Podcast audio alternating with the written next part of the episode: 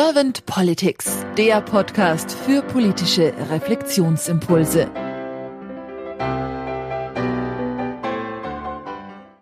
Herzlich willkommen zu einem neuen Podcast von Servant Politics. Mein Name ist Claudia Lutschewitz und ich spreche heute mit Christian Gründling. Hallo Christian. Hallo Claudia, danke für die Einladung. Sehr gerne. Christian, du bist Transformationsbegleiter und Speaker und auch Filmproduzent und Regisseur unter anderem des Films Die Stille Revolution, der über die Zukunft der Arbeit handelt. Und momentan dein aktuelles Filmprojekt heißt Work in Progress, der wahrscheinlich zu Ende diesen Jahres dann erscheinen wird.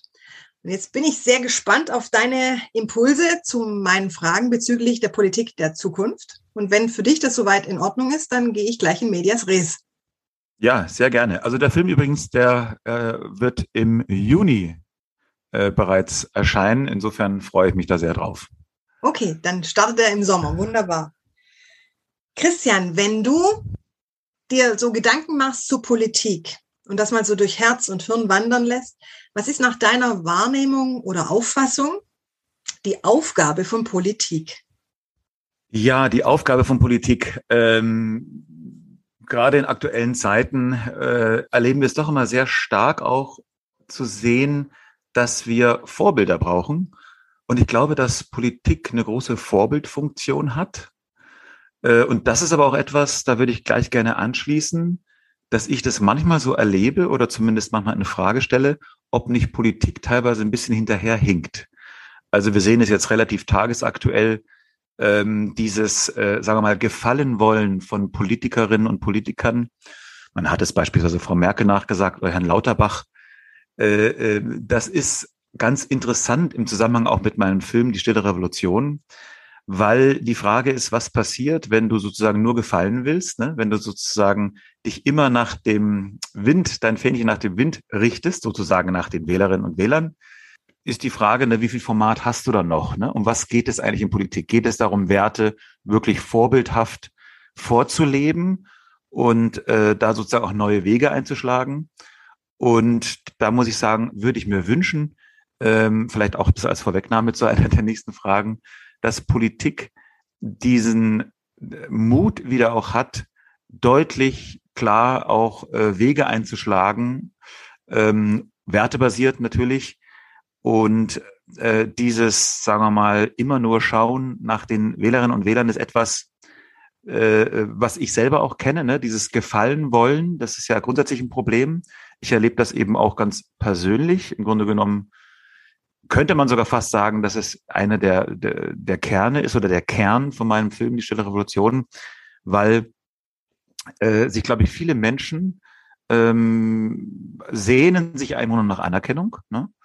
und tun im Grunde genommen alles dafür, um diese zu erhalten. Und was dann passiert ist, sie verbiegen sich. Das ist auch in der Arbeit so. Menschen wollen beispielsweise in der Arbeit aufsteigen, ne, Erfolg haben, Macht haben, nächste Position erreichen. Sie tun das, um Anerkennung zu bekommen, weil in der Welt natürlich erfolgreiche Menschen beliebt sind, anerkannt sind und man sich dann auch erst dann wertvoll äh, empfindet. Das Problem ist, viele verbiegen sich auf diesem Weg.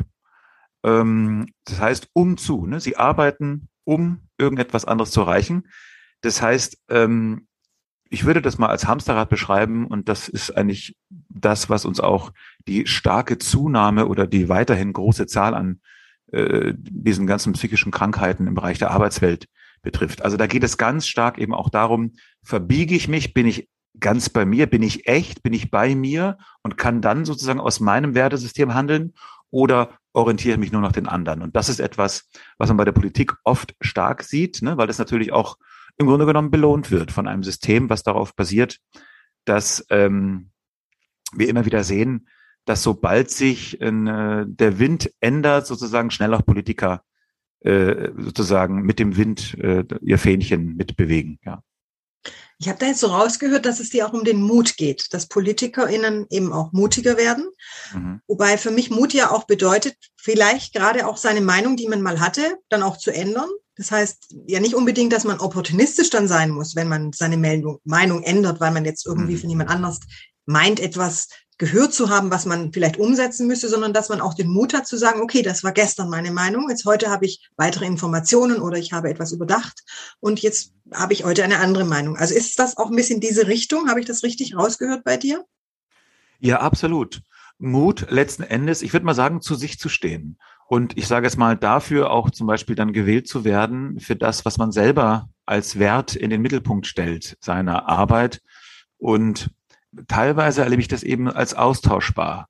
Und ich glaube, dass wir in Zeiten sind, wo auch Politikerinnen und Politiker eigentlich das vorleben sollten, dieses Echtsein, weil wir das brauchen, auch angesichts der ganzen Veränderungen in der Arbeitswelt. Also wenn wir einfach das Stichwort Digitalisierung und Automatisierung nehmen, ähm, wir erleben eigentlich einen steigenden Freiheitsgewinn im Grunde genommen. Äh, das heißt, wir können immer mehr machen, was wir wollen. Und ich stelle fest, dass viele Menschen gar nicht wissen, was sie wollen. Warum wissen sie nicht, was sie wollen und was ihnen wirklich wichtig ist? Ja, weil sie sich im Grunde genommen ihr ganzes Leben lang immer nach den anderen orientiert haben, ne? um letzten Endes auch wieder Anerkennung zu bekommen. Und das ist ein Problem, gerade in einer Welt, wo auch digitale Medien und Social Media etc. gewisse Effekte haben, die letzten Endes auch da als Verstärker auftreten und eigentlich einen noch mehr weg von sich selbst bringen. Also ich glaube, die Zukunft der Politik und der Arbeit und für uns als Menschheit ist eine Zuwendung zu uns selbst und auch dem Handeln aus sich selbst heraus und nicht das Handeln für andere. Und das ist gar nicht ein ganz wunderbares Bild, was auf uns wartet, sage ich mal. Mhm. Also da habe ich jetzt so rausgehört, erstmal dieses zu sich selbst finden, selbstwirksam sein, auch so selbst reflektieren und sich selbst steuern. Und daraus dann wahrscheinlich, so habe, unterstelle ich das jetzt mal, habe ich rausgehört, so ein bisschen eher in die Kooperation, Kreativität und damit auch in die Kollaboration zu kommen. Hm, ganz genau. Hm. Ja, ganz wunderbar, ja. Jetzt hast du also einmal den Mut angesprochen und dann auch dieses Beliebtsein, Werte geprägte und dieses zu sich selbst finden und das praktisch auch eher mal bei sich selbst gucken, was will ich, wo will ich hin, ähm, was ist mir wichtig, dieses sich eben nicht verbiegen, sondern selbst sein. Was sind denn noch so Gedanken, die du hättest für die Zukunft der Politik? Also was würdest du dir sonst noch gerne wünschen für die Politik, wie sie sich in der Zukunft verändern darf und soll? Ja, also ähm, ich will das nochmal auf diesem vorherigen Gedanken aufbauen. Wenn ich Menschen habe, die wirklich, ich sage jetzt mal mehr oder weniger bei, aus sich selbst heraus handeln, ja, dann sind sie auch in der Lage, auch konkrete Entscheidungen zu treffen, das und auch ähm, ja direkter sozusagen teilzuhaben an diesen ganzen demokratischen Prozessen. Ja, äh, das heißt eine vielleicht direktere Teilhabe, ein Engagement aber auch auf Basis eines Wissens. Ich glaube, das ist auch das, was uns die Gegenwart gerade zeigt, dass wir eigentlich nichts als jetzt gegeben und selbstverständlich hinnehmen dürfen. Die Demokratie, auch die Beteiligung an der Demokratie über Wahlen und über alle anderen Systeme, die wir hier mühsam aufgebaut haben, das ist eine Errungenschaft, die ist, also das ist was ganz was Wertvolles und ich würde es fast sogar als, äh, naja, sagen wir mal, zartes Pflänzchen, naja, vielleicht nicht mehr ganz zartes, aber als gewachsene Pflanze sehen, die es auch gilt zu pflegen und ähm, ja und uns auch sozusagen resistent zu machen äh, gegenüber äh, Stürmen, die da auf uns warten. Und das, das bedeutet letzten Endes auch hier wieder eine wirklich größere Beteiligung letzten Endes ähm, von, von der Bevölkerung und von Wählerinnen und Wählern an solchen demokratischen Prozessen. Ich weiß nicht, ob das unbedingt so sein muss wie jetzt in der Schweiz, äh, wo wirklich also gerade auf regionaler Ebene wirklich jede äh, Ampel- und Straßenumgebung, ich habe das gerade von einem Freund gehört, der kriegt also irgendwie zweimal die Woche Post, wenn da wieder irgendwie was entschieden wird. Aber was passiert dadurch, jetzt mal unabhängig von dem Prozess, ist eine größere, ein größeres Engagement, auch eine größere Klarheit darüber, dass wir die Freiheit der Entscheidung haben, dass wir letzten Endes Gestalter sind. Also ich glaube, das so als Idee zu haben, dass Politik im Verbund natürlich mit, mit uns als Bevölkerung, ähm, wir können die Zukunft gestalten und da geht es um ganz wichtige Zukunftsbilder. Das ist vielleicht noch etwas, was für mich so das absolute Ausrufezeichen ist. Wir brauchen auch die Politik, die uns Zukunftsbilder gibt. Ähm, ähm, ein, ein, ein Bild von einer erstrebenswerten Zukunft. Ne? Ich würde auch da sagen, dass wir erleben, ähm, aufgrund der vielen äh, Herausforderungen, die auf uns warten, ökologisch etc., militärisch unter Umständen und, und sicherheitsmäßig, dass wir positive Zukunftsbilder brauchen. Und da erwarte ich auch von der Politik, dass diese stärker, klarer gesetzt werden und auch diskutiert werden, dass man gemeinsam vereinbart. Manchmal hat man so das Gefühl, dass Zukunft so geschieht, so passiert und dann gibt es dann irgendwelche Tech-Konzerne, die sich irgendwas einfallen lassen und wenn irgendwas erfolgreich ist, dann setzt sich das dann durch, ne? Und dann gibt's dann halt einen Tesla und dann kommt dann irgendwie die KI und, und wir haben dann alle, äh, ja, als wären wir ausgeliefert. Nein, das ist nicht so. Wir können und müssen auch viel stärker als bisher uns beteiligen letzten Endes. Da gilt es auch unter Umständen auch digitale Medien zu nutzen und das also schneller zu machen und auch äh, einfach eine, für eine stärkere Beteiligung äh, zu sorgen, um eben diese Zukunftsbilder auch zu erreichen manchmal erlebe ich es doch ein bisschen mehr so als Vermeidung. Ne? Wir müssen also, also dass das ja auch viel mit Angst gearbeitet wird. Und ich glaube, dass, dass das positive Bild ja einer Errungenschaft, das ist etwas, was ich als erstrebenswert sehe und dafür setze ich mich auch gerne ein.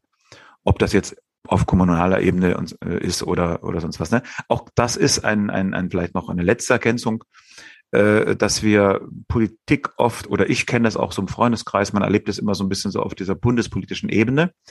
Aber es ist eigentlich gar nicht klar, ähm, dass das wirklich gerade auf regionaler Ebene sehr, sehr direkt schon gemacht werden kann. Und dass dann eher die Frage ist, wie sehr bin ich bereit, jetzt meine Zeit da auch zu investieren? Also da bin ich auch dafür, dass man Politik auch vielleicht ein bisschen attraktiver gestaltet, und ähm, ich glaube, Politik und dieses Engagement vielleicht etwas stärker zu belohnen und auch herauszustellen, dass das sozusagen, ja, so mal, dieser, dieser Dienst am Volk oder wie man das auch manchmal bezeichnet, dass der auch wirklich als sehr erstrebenswert auch äh, erlebt werden kann. Und ich kenne ganz tolle, engagierte Leute. Äh, also ich glaube, da ist auch noch ein bisschen Arbeit zu machen. Das darf nicht sozusagen wenigen überlassen werden. Und äh, ne, das, wir lassen uns treiben von, von ein paar Leuten, die sich engagieren sondern eben diese breitere Ebene auf Basis von einem positiven Zukunftsbild. Das wäre meine Vision von der Politik der Zukunft. Und wenn wir jetzt mal so in die Glaskugel schauen, so nenne ich das immer, stell dir mal vor, du wärst jetzt Bundeskanzler geworden und hättest ein sehr, sehr kompetentes Team an deiner Seite. Was wären so dann deine, sagen wir mal, zwei bis drei Herzensthemen, die du gleich am Anfang anstoßen würdest? Hm. Ich bin natürlich jetzt mit meinen Projekten sehr, sehr stark eben in diesem ganzen Bereich, ja, Zukunft der Arbeit, aber auch letzten Endes dieser Selbstfindungsreise als Menschheit sozusagen verhaftet. Und ähm, ich glaube, das gilt es stärker herauszustellen. Also ich glaube schon, dass wir doch in einer sehr technisierten, materialistischen Welt leben.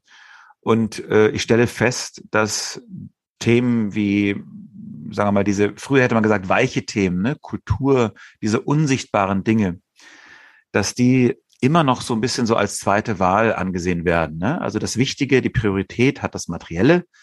Das sind Zahlen, das sind Daten, das sind planbare, kontrollierbare Dinge, die ich äh, da projektmäßig irgendwie gestalten kann. Aber dieses Unsichtbare, ne, wie eine Kultur, wie Werte, wie ja, Leitbilder zu setzen, das ist etwas, das gilt es, glaube ich, etwas sichtbarer zu machen. Und das brauchen wir als Menschheit, gerade in diesen Zeiten, die uns herausfordern. Äh, also eine Hinwendung letzten Endes, ich weiß nicht, ob man sogar äh, von, von, von einer gewissen Spiritualität sprechen kann, was man auch immer darunter bezeichnet. Da geht es gar nicht um Religion, aber da geht es genau eben um dieses zwischen den Zeilen liegende, was uns als Menschheit, glaube ich, viel mehr ausmacht. Also es ist im Grunde genommen, wie, glaube ich, Richard David Precht letztens in einem Gespräch mit mir gesagt hatte, dass wir eigentlich, was ich von einer Art Renaissance oder Wiederkehr der ähm, Philosophie sprechen, in einem viel größeren Maße, als es damals war. Nicht nur eben, ne, erstmal muss der Laden laufen und wenn dann alles gut läuft, dann können wir uns vielleicht als äh, nächsten Evolutionsschritt die Philosophie erlauben. Nein, also Philosophie in den Kern, ins Zentrum letzten Endes auch politischen Handelns zu setzen und das auch deutlicher zu machen. Ich glaube, das wäre etwas, was ich, ich weiß noch nicht genau wie, äh, was ich machen würde. Es gibt es natürlich auf einer Ebene schon, also es gibt Ethikrat und so weiter. Und äh, natürlich sind auch Philosophen ja sehr gefragt, wie ich das erlebe. Die kommen ja kaum zum Durchschnaufen in den, in den Zeiten. Aber wir sehen eben aufgrund der Krisen, wie wichtig das ist, Ja, und es ist eben nicht eine Kann-Option, sondern das ist im Grunde genommen, ja, also mit dem Warum anzufragen, ja, mit diesem Fragezeichen und das ins Zentrum eigentlich jeglichen Handelns zu setzen und dann ein Zukunftsbild zu entwickeln, was erstrebenswert ist, das gilt es mehr ins Zentrum zu rücken und dazu spielt ähm, die Philosophie eine ganz große Rolle. Ich danke dir ganz herzlich für deine Impulse. Christian, habe ich jetzt irgendeine Frage nicht gestellt, die du gerne beantworten würdest zum Thema Politik der Zukunft? Ach Gott, ähm, ich weiß nicht, ob die ähm, Auseinandersetzung, die es gerade in der Ukraine gibt, ein Thema ist, also es ist zumindest ein Thema, was mich sehr stark beschäftigt und, und viele Menschen also auch teilweise ratlos zurücklässt. Ich glaube, wenn wir nochmal über dieses Zukunftsbild sprechen, das ist vielleicht etwas, was ich gerne sagen würde, dann sehe ich das Zukunftsbild als ein friedliches Miteinander von Vielfalt und Unterschied, der sich gegenseitig befruchtet und austauscht. Ich glaube, dass wir dieses Bild nicht vergessen dürfen. Und ich weiß nicht, ich war gerade auf einer Veranstaltung von Max Uthoff, den ihr vielleicht kennt äh, aus der Anstalt, also der Sendung äh, Die Anstalt.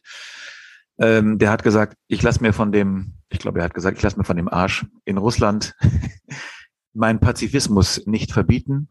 Dieser Satz hat mir ganz gut gefallen, weil ich sehe jetzt nicht ein Zukunftsbild von hochgerüsteten Staaten, die mit, äh, also das, das würde ich eigentlich als Rückschritt bezeichnen. Und wir sollten trotz aller tagesaktuellen Politik und großem Verständnis für die, für die aktuellen Situationen und eigentlich kaum lösbare Herausforderungen, die es da gibt, das ist für mich ein Zukunftsbild. Also das ist auch wieder etwas, ich sehe ein, ein Europa und eigentlich eine Welt als eine Vielfalt von Nationen, die sie, wie gesagt, voneinander lernen und die in Frieden zusammenleben. Und das ist ein Bild, ähm, ich weiß nicht, vielleicht gibt es ja bald wieder Friedensmärsche, aber ich wäre auf alle Fälle dabei. Ich danke dir ganz, ganz herzlich, Christian. Vor allem jetzt auch für deine Zeit und für deine Impulse. Und dann sage ich einfach mal, bis bald. Sehr gerne. Danke, Claudia.